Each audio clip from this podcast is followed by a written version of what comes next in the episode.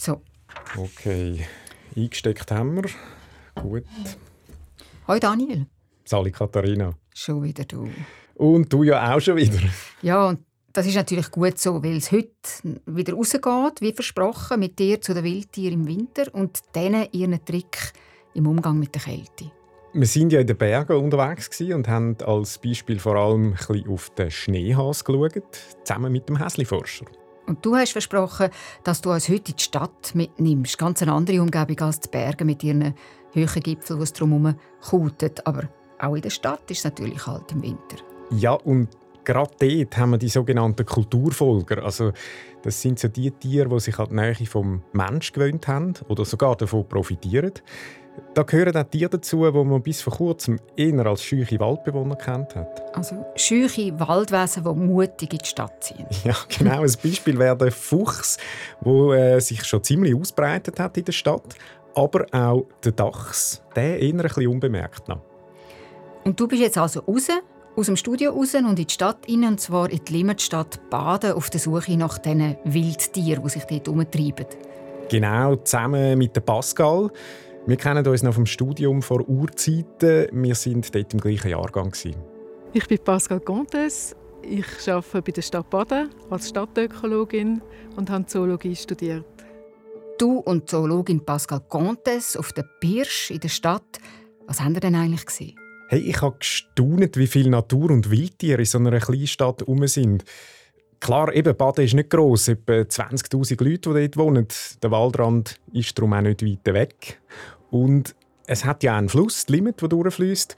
Aber trotzdem, wir haben dann von Dachs und Biberbau bis zu Fledermäusen im Winterschlaf ziemlich viel wildes Leben können anschauen. Das hätte ich jetzt im Voraus so auch nicht gedacht. Fuchs und Biber, Fledermäuse und Dachsspuren. Also das und mehr erwartet euch heute bei Kopf voran, einem Podcast von der SRF Wissenschaftsredaktion. Mit dem Daniel Theiss, einem Reporter, der aus der Kälte kommt und für uns voraus ist, und mit mir, der Katharina Bochsler, hier im schön warmen Studio.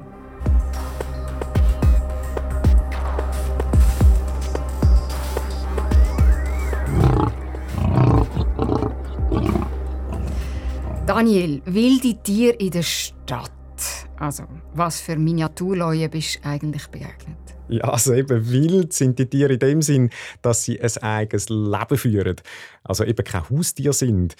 Ein Wildtier muss nicht in der Wildnis leben. Das kann eben genauso gut auch im Stadtgebiet sein.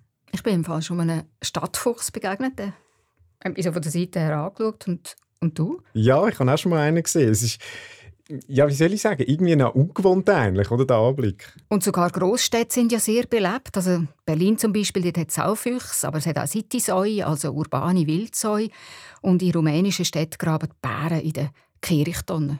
Ja, ist noch verrückt, oder? Und das stimmt, aber genau dort wird es dann je nachdem auch noch ein bisschen unangenehm mit den Wildtieren, tatsächlich, oder? Mhm. Also, oder auch in Alaska, dort sind es Eisbären, die willst du jetzt nicht unbedingt im Siedlungsgebiet mhm. haben.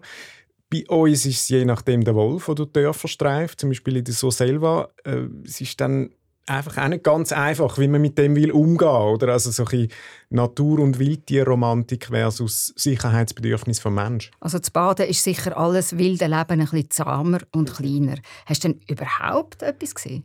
Ja, es ist dann eben doch ziemlich schwierig, weil viele sind natürlich sehr schüch und auch nachtaktiv, muss man sagen.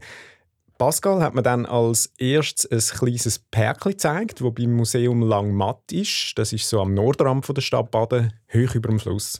Das war äh, früher eine Fabrikantenvilla von Braun Boveri. Und heute ist das ein Kunstmuseum, das am Tag offen ist für die Leute, für die Kunstliebhaber oder für Menschen, die sich in diesem Park aufhalten. Und in der Nacht sind ganz viele Tiere unterwegs. Und das hat man gemerkt, wo, ja, wo man angefangen hat, da, ähm, einerseits für die Natur so ein Sachen machen, ähm, Strukturen einrichten, um Biodiversität zu fördern. Und andererseits haben dann das Museumsteam wirklich Freude bekommen an ihren Viechern, die sie haben, und haben dann mit Fotifallen haben probiert herauszufinden, wer da alles so unterwegs ist. Fotifallen, ja, das ist richtig seidig. Also die vom Museum haben also selber richtig Freude bekommen an ihren Tieren, so quasi im Vorzimmer von ihrem Museum? Ja, voll. Sogar so viel, dass sie jetzt die Fotos sogar in einer Ausstellung zeigen im Museum. Ab dem 1. März geht es los. Dann haben sie ganz viele Füchsdachs und Eichhörnchen, Marder, ganz viele Vögel haben sie können aufnehmen und ja, das ist von dem her wirklich ein sehr wertvoller Ort, so mitten in der Stadt Baden rein.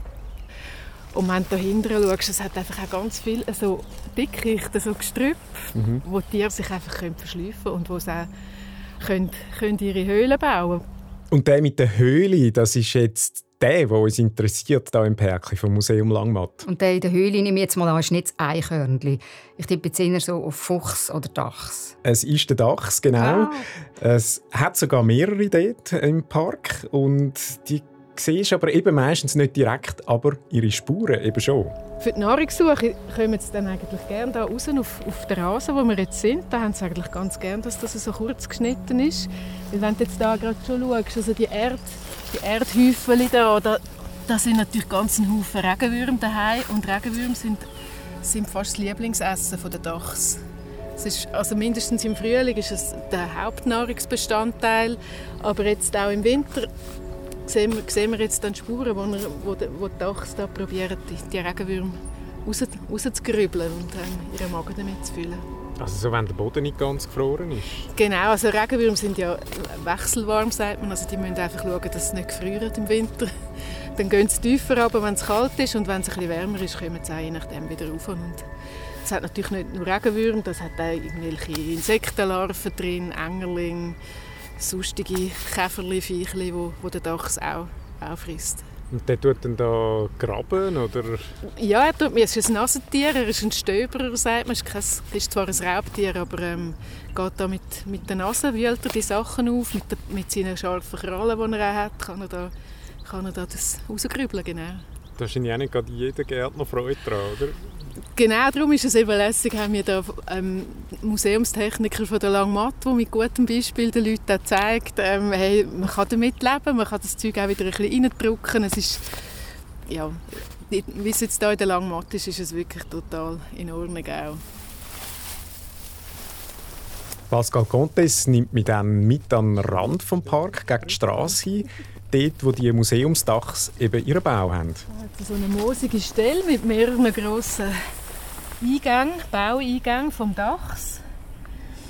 Hat er die gegraben? Die hat er gegraben, genau. Der Dachs ist wirklich ein super guter Gräber, viel besser als der Fuchs. Er hat ganz lange Krallen, kann da wirklich ganz viel Material rausholen und das ist dann je nachdem ein, ein kompliziertes System im Boden, wo er noch immer einen, so einen Schlafkessel hat wo sie ähm, im Familienverbund schlafen. Also das ist dann nicht nur Mutter, Vater quasi, sondern häufig auch noch Kind vom, vom letzten Jahr, die noch bleiben und dann erst im, im nächsten ähm, Jahr dann ausziehen, wenn, wenn die nächste Generation dann auf die Welt kommt.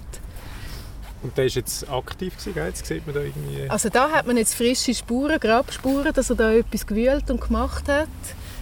Ähm, das ist ein Work in Progress. Da sind sie immer ein bisschen etwas am, am Arbeiten bei diesen Bauen. Und sie haben auch häufig nicht nur einen, sondern dann ja, ein bisschen entfernt noch andere, je nachdem, wo es auch gerade gute Nahrungsgrundlagen hat.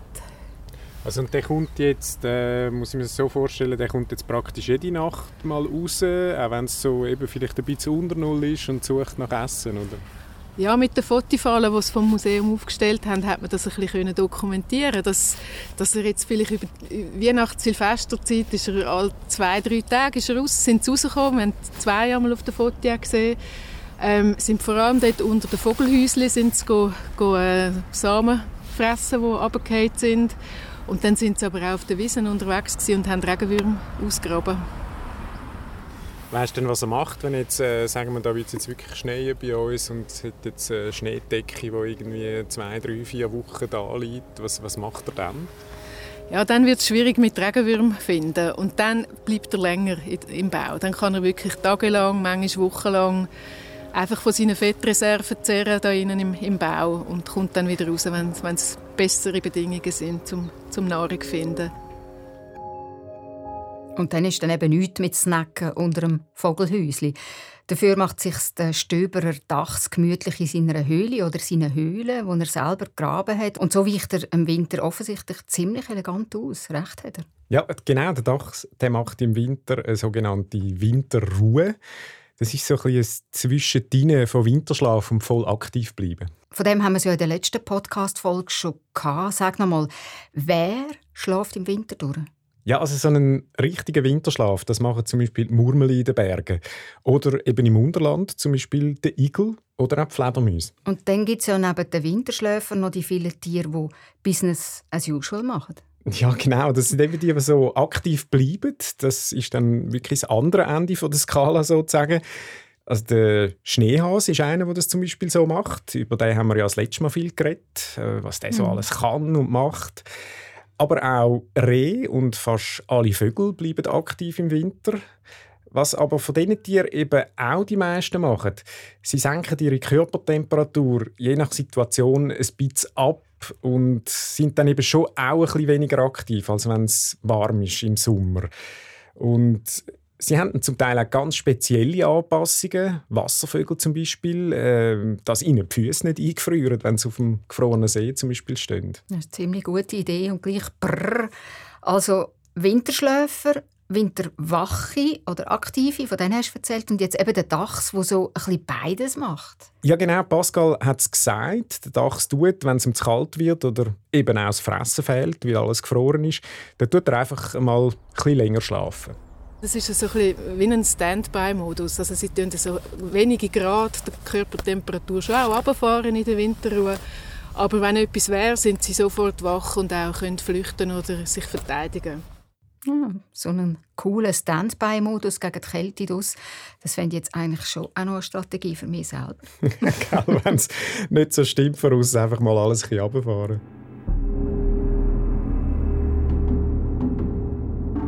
Daniel, jetzt nimmt es mich aber gleich noch Wunder. Der Fuchs der läuft ja offenbar vor dem Museum Langmatz-Baden auch immer wieder mal in die Fotofalle. Und dem Fuchs, oder wenigstens seine Spuren im Schnee, bist ja das letzte Mal auch in den Bergen begegnet.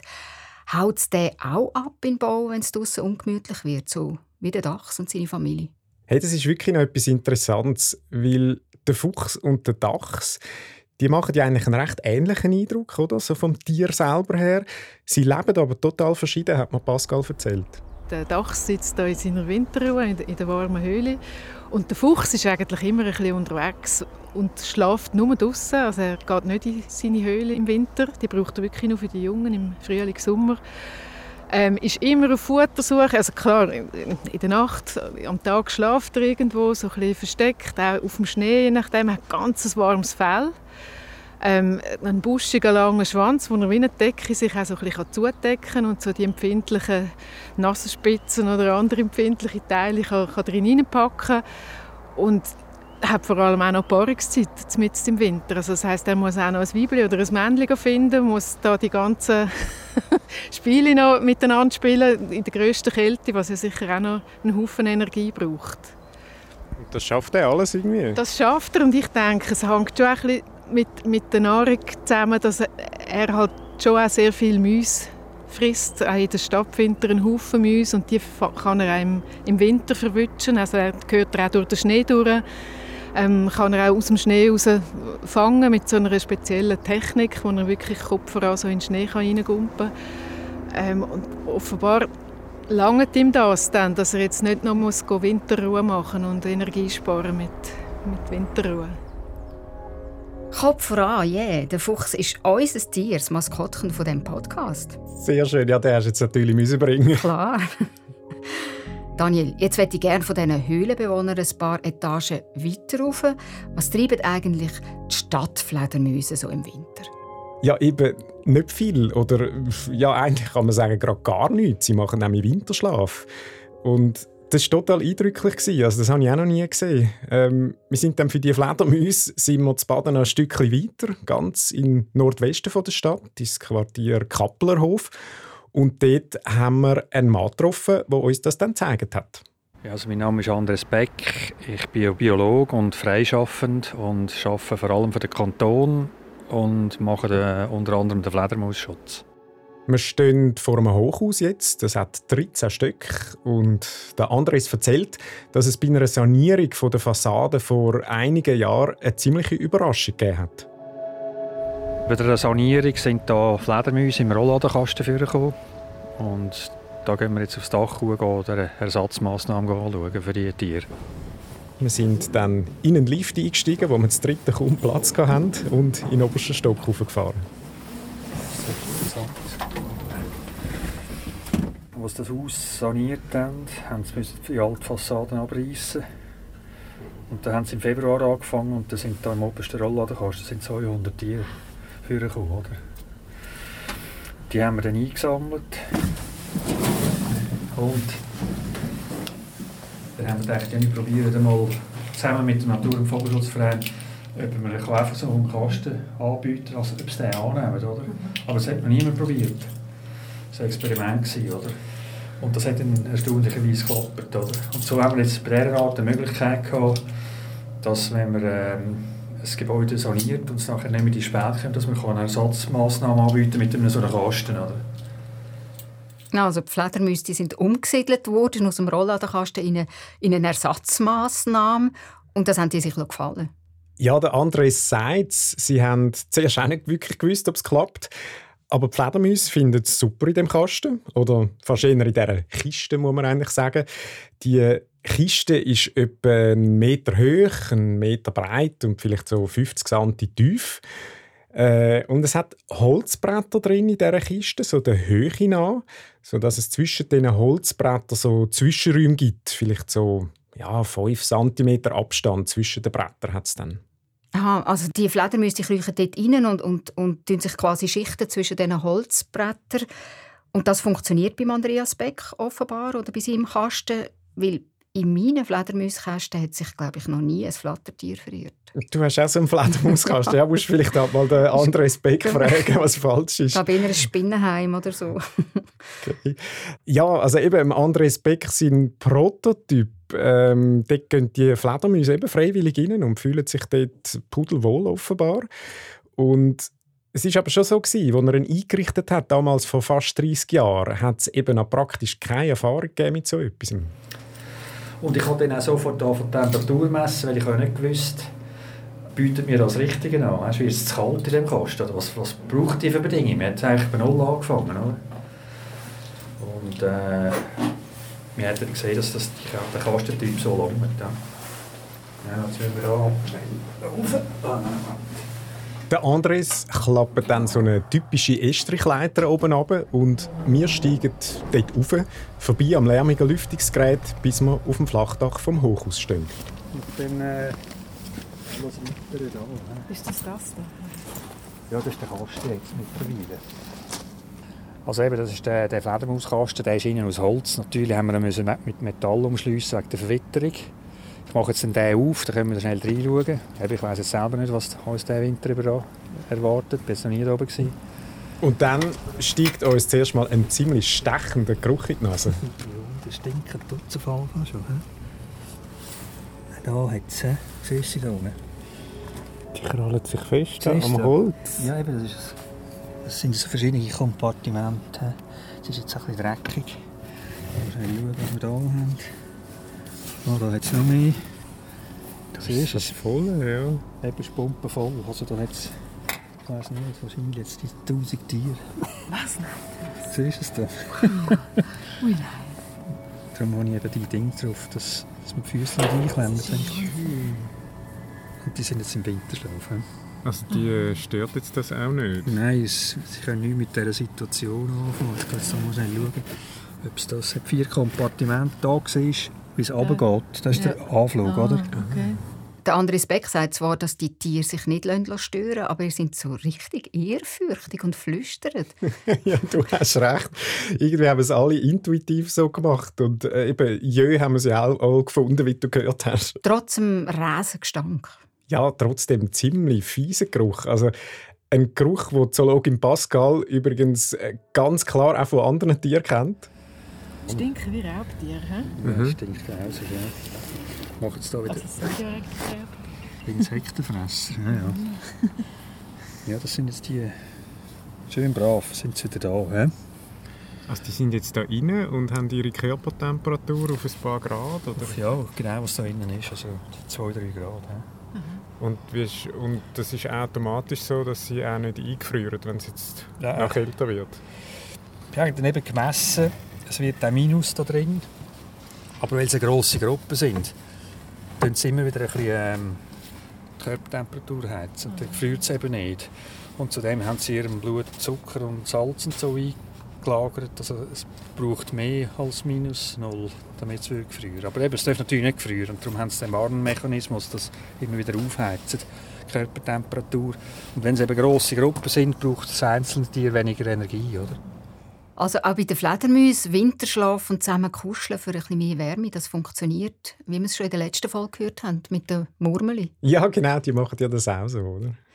Also dann sind jetzt die Fledermäuse, die ihr gesehen habt, einfach so in dem Kasten drinnen gehangen und haben sich nicht bewegt, so richtig Kopf voran. Richtig Boden. Und damit gehören jetzt auch offiziell die Fledermäuse zu unseren Maskottchen. jetzt sind wir am Sammeln, genau. Ja, die Fledermäuse die haben sich eben mit ihren Krallen an diesen Holzplatten festgemacht. Die Füße zuoberst und der Körper und der Kopf schauen dann durchab.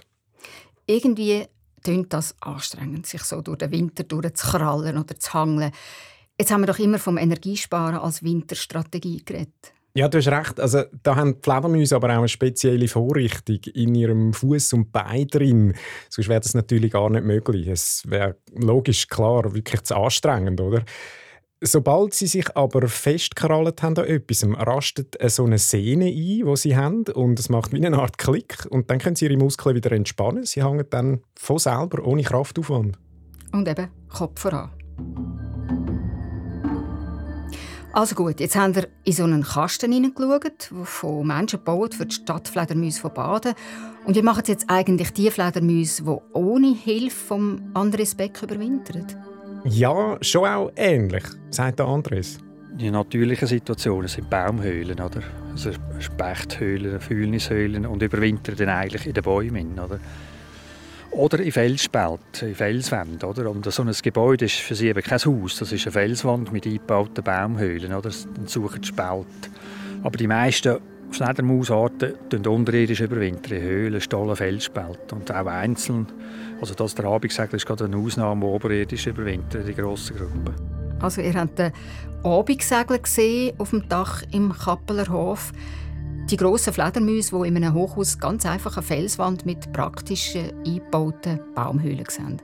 Ja, genau. Das muss also sagen, sind schon ziemliche Brummer. Also der Körper ist tatsächlich etwas so groß wie der von einer Maus. Eben, richtige Flugmäuse. Ja, wirklich. Also, und wenn sie fliegen, ich meine, die Abigsegler, die haben eine Spannweite von 30 bis 40 cm. Also, das ist schon eindrücklich, wenn man so einen sieht rumfliegen. Ich habe das mal äh, selber gesehen, auch ein bisschen limit aufwärts äh, in Zürich. Und das ist äh, ja, speziell.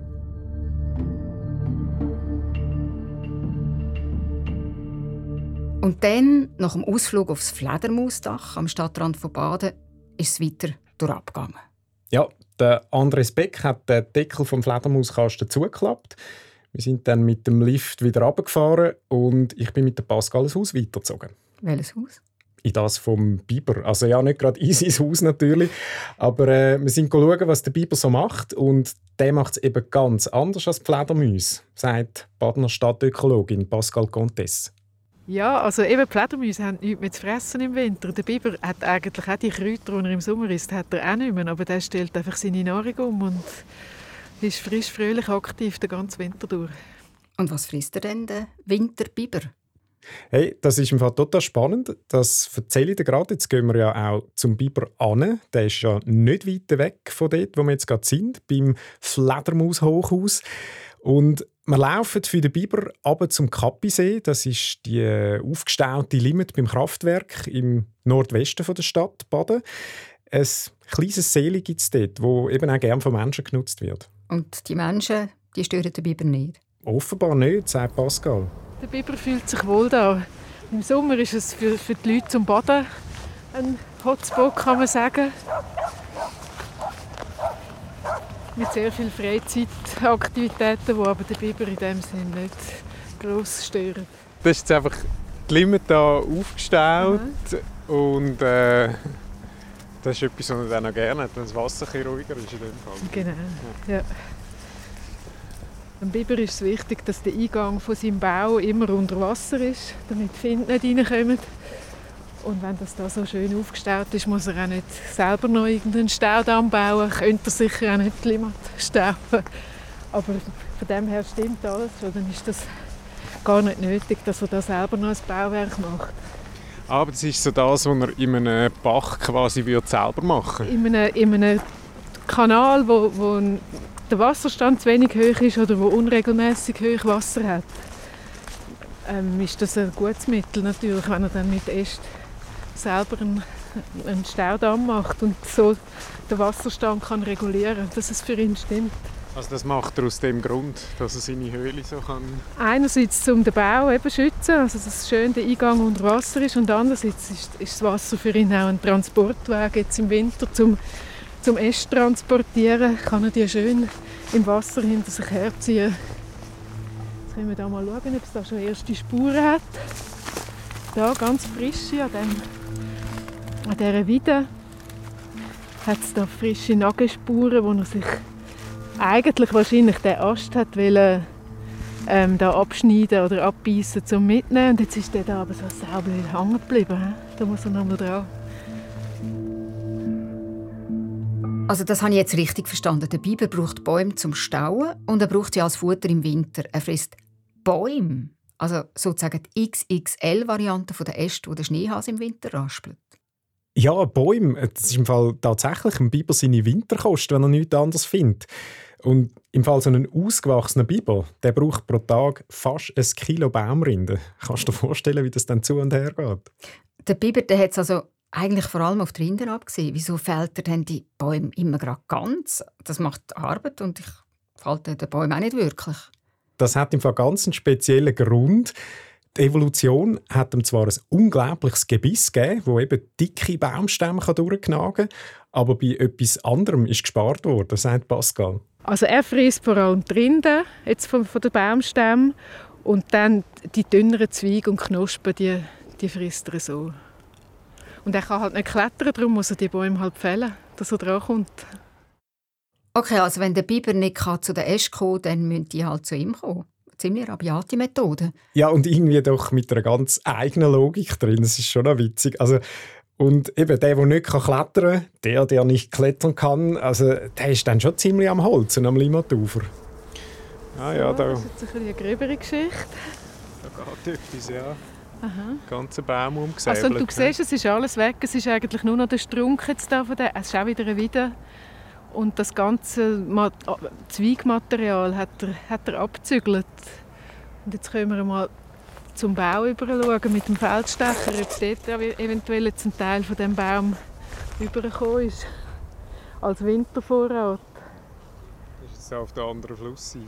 Genau, auf der anderen Fluss. Also es ist nicht Flussseite, es ist eigentlich ein Insel da jetzt im Kappisee und, und dort hat es am Ufer so einen Haufen mit Ästen. Siehst auch von Augen so einen Haufen helle Äste, die, abgenagelt sind. Und dort hat es sicher einen Teil jetzt von dem, von dem kleinen Bäumchen jetzt auch dort als Teil vom, vom, vom Haufen jetzt als Schutz. Und da ist er immer ein bisschen dran, das ist nie fertig. Der Biber ist ein richtiger Krampfer. Aber gerade im Winter stelle ich es mir recht ungemütlich vor im kalten Wasser. Er ist ja kein Fisch, der die gleiche Körpertemperatur hat wie das Wasser. Also er wird das nicht vertragen. Er ist ein Säugetier mit einem warmen Körper. Wie, wie macht er das? Wie, wie behaltet er seinen Körper warm? Ja, er braucht eine gewisse Körpertemperatur, um aktiv zu bleiben. Und äh, darum hat er eine ganz spezielle Verpackung sozusagen. Sein Fell das ist nämlich ziemlich besonders, sagt Zoologin Pascal. Das Fell ist einfach extrem dicht und also es ist kein Vergleich jetzt mit unserer Kopfbehaarung, massiv viel mehr Härchen pro, pro Quadratzentimeter. Und er hat eine spezielle Öldrüse, wo er ähm, damit seine Haare einfetten dann hat er eine spezielle Kralle am Hinterfuß, dass er wirklich bei der Feldpflege da wirklich dafür kann sorgen kann, dass, dass die Haut nicht nass wird. Das ist eigentlich fast ein Taucheranzug, den er da ähm, durch die Pflege und durch die spezielle Anlage ähm, zur Verfügung hat. Der Biber ist also in seinem eigenen haarigen Taucheranzug wasserdicht eingepackt und klingt ziemlich praktisch. Ja, seine Haare sind so dicht, je nach Körperstelle sind es über 20.000 Haare pro Quadratzentimeter, dass da eben nichts durchgeht, kein Wasser durchgeht. Also das ist eine Haardichte, die ist etwa 100 Mal höher als bei uns Menschen auf dem Kopf. Und das heißt, der Biber muss gar nicht besonders auf seine starken Zähne beißen, um das kalte Wasser auszuhalten. Ja, und apropos kaltes Wasser, mit dem müssen ja auch noch andere können umgehen Die Wasservögel zum Beispiel. Stimmt, die haben ja so blutige Füße und stehen mit denen im Wasser oder auf dem Eis. Warum können die das eigentlich aushalten? Das ist eine recht eine interessante Strategie gegen die Kälte und gegen den Winter, wo eben die Wasservögel haben. Sie haben eine Art einen Wärmetauscher eingebaut in den Füßen. Die Füße, ja, die sind in dem kalten Wasser oder sie stehen je nachdem auf dem kalten Eis. Und da haben ein Haufen Wasservögel die Anpassung, dass die Wärme eigentlich möglichst schnell im Körper bleibt und eben nicht in den Füßen außen verloren geht. Also sie dann quasi die Wärme aus dem, aus dem sauerstoffreichen Blut, das aber im Fuß kommt, geht dann direkt eigentlich über dann ins Blut, das wieder ähm, in den Venen herzwärts fließt. Also es kommt einfach das kalte, sauerstoffreiche Blut im Fuß, aber, aber die Wärme, die Wärme geht nicht runter. Also das heißt, die Füße sind äh, kalt? Die Füße sind eiskalt, aber es macht noch nichts. Und da sehen wir jetzt gerade noch eine Lachmöwe. Die haben auch ganz eine interessante Winterstrategie. Und zwar sind das auch Wintergäste. Im Sommer hat es sehr wenig Lachmöwen in der Schweiz. Also es ist ein, etwa 15 Kolonien haben wir. Und, aber im Winter sind es Zehntausende von, von Vögeln, die aus dem Norden zu uns kommen, überwintern. Weil da haben wir weitgehend eisfreie Gewässer und ja, es ist für sie optimal da zum, zum den Winter überdauern. Es sind Wintertouristen aus, dem, aus Osteuropa. Also wir sind quasi der, der Südwesten oder eben der Süden quasi für die Tiere. Genau, genau. So wie bei uns viele Tiere in den Süden fliegen, haben wir dafür Gäste aus dem Norden. Dass wir für gewisse Arten der Süden sind, ist schon noch eine ungewohnte Perspektive. Mhm. Gut, also wir haben es vom Biber der dank seinem Taucheranzug aus Fähli trocken bleibt, von eiskalten Vogelfüßen mit Wärmetauscher. Und jetzt hast du noch die letzte Etappe von deiner Badefahrt parat. Daniel, du und Pascal, ihr sind noch schauen, was die Insekten eigentlich so machen im Winter. Und für das sind wir in einen Garten gegangen, bei einer Siedlung ganz in der Nähe. Und äh, ja, eben Insekten, die haben es auch nicht gerade leicht. Die sind ja wechselwarm, das heißt, sie haben immer Temperatur, die auch ihre Umgebung hat. Und könnten also theoretisch auch eingefrieren oder dann auch verfrieren? Ja, genau. Also es gibt äh, da drum auch ein paar Künstler darunter, die wirklich mit einem Frostschutz operieren im Blut. Also in den Hämolymphen, muss man bei Insekten sagen. Und der Frostschutz, das kann Zucker, Glycerin oder auch bestimmte Eiweiße sein. Und das sorgt dann dafür, dass die Hämolymphe eben nicht eingefriert, auch wenn es deutlich unter Null ist. Und wenn es kalt ist oder eiskalt, dann läuft wahrscheinlich nicht so viel bei den Insekten. Ja, das siehst du gut, wenn du zum Beispiel mal einen Käfer beobachtest, wenn es kalt ist draussen. Der kann sich dann fast nicht bewegen. Oder? Das ist alles so wie in Zeitlupe. Und das ist dann genau der große Nachteil von vielen wechselwarmen Tieren. Also dann hoffe ich, dass sie, wenn sie schon so langsam sind, weil es gar nicht schneller geht, wenigstens nicht frieren? Nein, früher müssen sie in dem Sinne wahrscheinlich nicht, weil eben, sie können ja eh nicht viel dagegen machen. Außer wenn die Sonne scheint, vielleicht auf einen warmen Stein hocken und sich ein bisschen aufwärmen. Aber es gibt auch noch anders. Honigbienen zum Beispiel, die haben ein feines Gespür für die Temperatur. Das sind ja richtige Klimaexpertinnen. Das habe ich einmal mal äh, schon vom Sommer gelesen, dass Imbeli dann den Bienenstock mit ihren Flügelschlägen abkühlen, weil es draußen zu heiß ist. Und was macht sie im Winter? Im Winter haben sie eben auch ihre eigene Strategie zum Temperaturregeln. Sie machen dann, weil es und wenn es kalt ist, eben eine sogenannte Wintertraube um ihre Königin herum, sodass sie schön warm hat. Und die vielen Bienen, die äh, sich dort bewegen, die tun all ihre Muskeln so ein bisschen äh, aktiv haben, ein bisschen bewegen. Und das gibt natürlich eine gewisse Wärme. Und so wird es dann warm im Bienenstock. Also so Ganz ähnlich wie wenn wir kalt haben und zittern, dann tun uns ja die Muskeln mit dem Zittern aufwärmen. Ja, genau. Also es ist das, oder? Also es gibt dann äh, so viel Wärme jetzt bei den Bienen, dass in dieser Traube drin, wo die Königin sitzt im Zentrum, dass es dort nie kälter wird, als etwa 20 Grad. Und so kann der Bienenstock den Winter überleben. Aber eben, ich habe es vorhin gesagt, Bienen sind eine recht spezielle Ausnahme. Also die meisten Insekten, die leben ja einzeln und nicht in einem Insektenstaat. Und Einzelgänger, die haben dann auch eine ganz andere Strategie im Winter. Das hat mir Pascal dann auch noch gezeigt. Wir stehen jetzt hier bei so einer ganz durchschnittlichen Wohnüberbauung, wahrscheinlich aus den 40er, 50er Jahren, auch im Quartier Kappelerhof im Baden. Ähm, es hat da recht viel Grün rundherum und das Grün, finde ich, ist so gemacht, dass sehr viele Tiere da gut können überwintern können. Und zwar geht es mir da vor allem um die Insekten, die eben keinen Winterschlaf machen können, die keine Winterruhe machen können, sondern die wirklich einfach immer gleich kalte Körper haben, wie es außen ist. Und das Einzige, was die machen können, ist, sie können irgendwelche frostsicheren Quartierverstecke finden, wo sie die kalte Zeit können überdauern und im Frühling kommen sie wieder raus.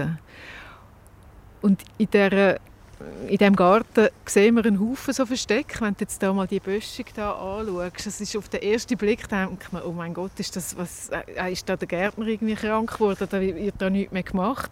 Aber das ist genau so eine kleine Wildnis jetzt in einem gepflegten Umfeld, wo, wo halt so Tiere sich, sich können verstecken können, wenn wir da mal ein bisschen näher rangehen. Es hat da ganz einen Haufen trockenes Gras, es hat Brombeerranken, also da läuft niemand rein. Es ist äh, sehr ein, ein dichtes Geflecht eigentlich, aber ich muss da mal ein bisschen näher kommen. Da hat es jetzt zwei so Brombeere, vertrocknete Brombeerstängel, wo mal jemand abgeschnitten hat bei der Pflege und man sieht da im Mark hinein hat sie so ein kleines Löchli ausgefressen. das ist jetzt ein Löchli, wo, wo Wildbienen im, im letzten Herbst ähm, oder Sommer reingefressen oder rausgegraben haben quasi und Eier dort reingelegt haben und dort sind jetzt die Puppen ähm, ja, den Winterschlaf quasi am Halten, also die Winterstarre am Halten, sodass sie dann im Frühling können, können ausschlüpfen. Ein wilder Garten oder wenigstens einer, der im Herbst nicht aufgeräumt worden ist, das ist also sozusagen eine tierfreundliche Unordnung. Nur, wenn man so umschaut, ähm, werden halt immer noch viele Gärten im Herbst bützelt. Ja, genau. Also dabei wären vertrocknete Sträucher oder Brombeere eben ein ideales Winterquartier für die nächste Generation von Insekten. Und aus dem Ei, wo wir jetzt gerade gehört haben, in dieser Brombeere-Rute, wird dann zuerst noch Puppe. Und das ist das Stadium, wo sehr viele Insekten dann überwintern damit. Also ja, clever ausgerüstet auch mit äh, selber gemachten Frostschutzmitteln im Körper, zum Beispiel Glycerin. Also der braucht den Frostschutz, weil sich tief gefrieren Das wäre auch für Insekten nicht wirklich eine gute Idee. Nein, weil sich in den Zellen Eiskristall bildet, wenn das wirklich gefriert und das ist für die meisten tödlich. Also nicht die Kälte selber ist es, was tödlich ist, sondern es ist eben das Wasser, das gefriert und so die Eiskristall macht, wo dann tatsächlich wieder Körper so von innen zerstören tun. Darum eben entweder warm behalten, ein Frostschutzmittel haben oder auch noch eine Möglichkeit, nur noch ganz, ganz wenig Wasser im Körper haben, also praktisch austrocknet sein. Diese Strategie funktioniert auch und die gibt es bei Insekten auch noch. Mhm. Aber welche Strategie auch immer, Frostschutzmittel, ein warmes Plätzchen oder Austrocknen, dass das klappt, braucht es Gärtnermut oder auch ein Gärtnerinnenherz, das es aushalten, einen Garten zu haben, der eben nicht aufgeräumt bzw. ausgeräumt ist. Und das schafft nur wenige, wenn man umschaut. Was sagt denn eigentlich die Stadtökologin dazu? Was soll man oder kann man da machen? Also sie hat mir gesagt, das sei ihr wichtig. Aber auch wichtig ist ihr, dass es auch für den Menschen stimmt. Ich finde es sinnvoll, wenn es halt wirklich so auch Rücksicht nimmt auf, auf die Nutzerinnen und Nutzer. Also die Menschen haben, haben ihre Flächen, wo sie, wo sie können spielen können, wo sie sich aufhalten können. Aber es gibt einfach in jedem Garten auch Ecken, wo, wo die Natur ihre, ihren Raum überkommt, den sie braucht. Da auch, jetzt, da, wo wir drauf stehen, ist kurz geschnitten, aber in diesem Bereich da hat Prozessgras stehen nicht geschnitten im Herbst. Und das macht er dann nämlich auch im Frühling, dass dann, ja, wenn das dann auch wieder ein bisschen schön aussieht dann für die Leute. Und dann sind die Insekten natürlich schon lange schon lang weitergezogen. Also Pascal Contes redet eigentlich von einer Art nebeneinander herleben. Hier wir, dort ihr. Ja, und das geht sogar auch, wenn man keinen eigenen Garten hat. Sogar auf dem Balkon funktioniert das. Also ja, besser als nichts, so in dem Stil. Ja, das ist sicher auch eine gute Alternative. Wenn man so einen ganzen Haufen so kleine Trittsteine hat, jetzt auch auf Balkonen, ist das für, für viele Tierarten auch, auch nützlich. Aber klar ist es mehr so eine, eine Vernetzungsfunktion eigentlich. Und gleichzeitig schafft es auch das Naturerlebnis ja, auf dem Balkon. Wenn man da mal ein, ein Wildbienchen sieht, sieht das Loch bohren, das ist etwas, etwas äh, wirklich Schönes zum Zuschauen und macht Freude. Und wärmt das Herz. Gut, jetzt sind wir temperaturmäßig eigentlich schon fast im Frühling angekommen. Am Ende dieser zweiten Folge über Tier im Winter. Das letzte Mal hast du von den Wildtieren im Bergwinter erzählt, Daniel. Heute von den Tieren in der Stadt im Siedlungsraum. Und was die Tiere alles für coole Strategien haben, um den Winter zu überstehen. Du hast erzählt von dichten Fählen, eiskalt bluten Vogelfüßen, von pelzigen Höhlenbewohnern, von härter Winterholzkost und frostschutzgefüllten Insekten, vom überlebenswichtigen Kuscheln und von Fledermäusen, die upside down ihren Winterschlaf halten. Okay, ich höre ja, ich habe recht viel erzählt, offenbar. Aber eben, vergiss den Dachs nicht, der in einer Höhle hocken kann, wenn draussen alles gefroren ist und dann einfach ein bisschen runterfährt. Und genau das machen wir jetzt auch einmal für heute. Wir sind mit der Winterreise durch die Stadt Baden, wo ich herkomme, nämlich am Schluss von dieser Kopfveran Doppelfolge angekommen. Ein Podcast von der SRF Wissenschaftsredaktion, wo wir zwei die Heime sind. Erzählt, mailet, postet weiter, wenn ihr Kopfveran gut findet. Und sagt uns, was ihr denkt über die Mini-Staffeln und unsere Themen. Was wollt ihr wissen? Was wollt ihr loswerden? Schreibt uns auf die WhatsApp-Nummer 079 878 65 04. Oder schickt ein Mail an kopfvoran.srf.ch. Autor von diesen beiden Folgen bist du, der Daniel Theiss. Sounddesign und Technik hat der Lukas Fretz gemacht. Und mein Name ist Katharina Bochsler.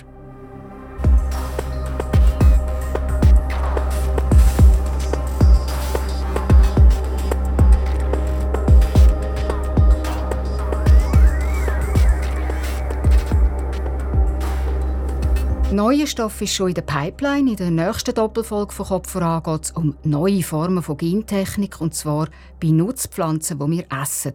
Ein futuristisches Horrorszenario oder die Rettung, um den Klimawandel zu überstehen? Das ist die Frage. Antworten darauf gibt es ab dem 1. April.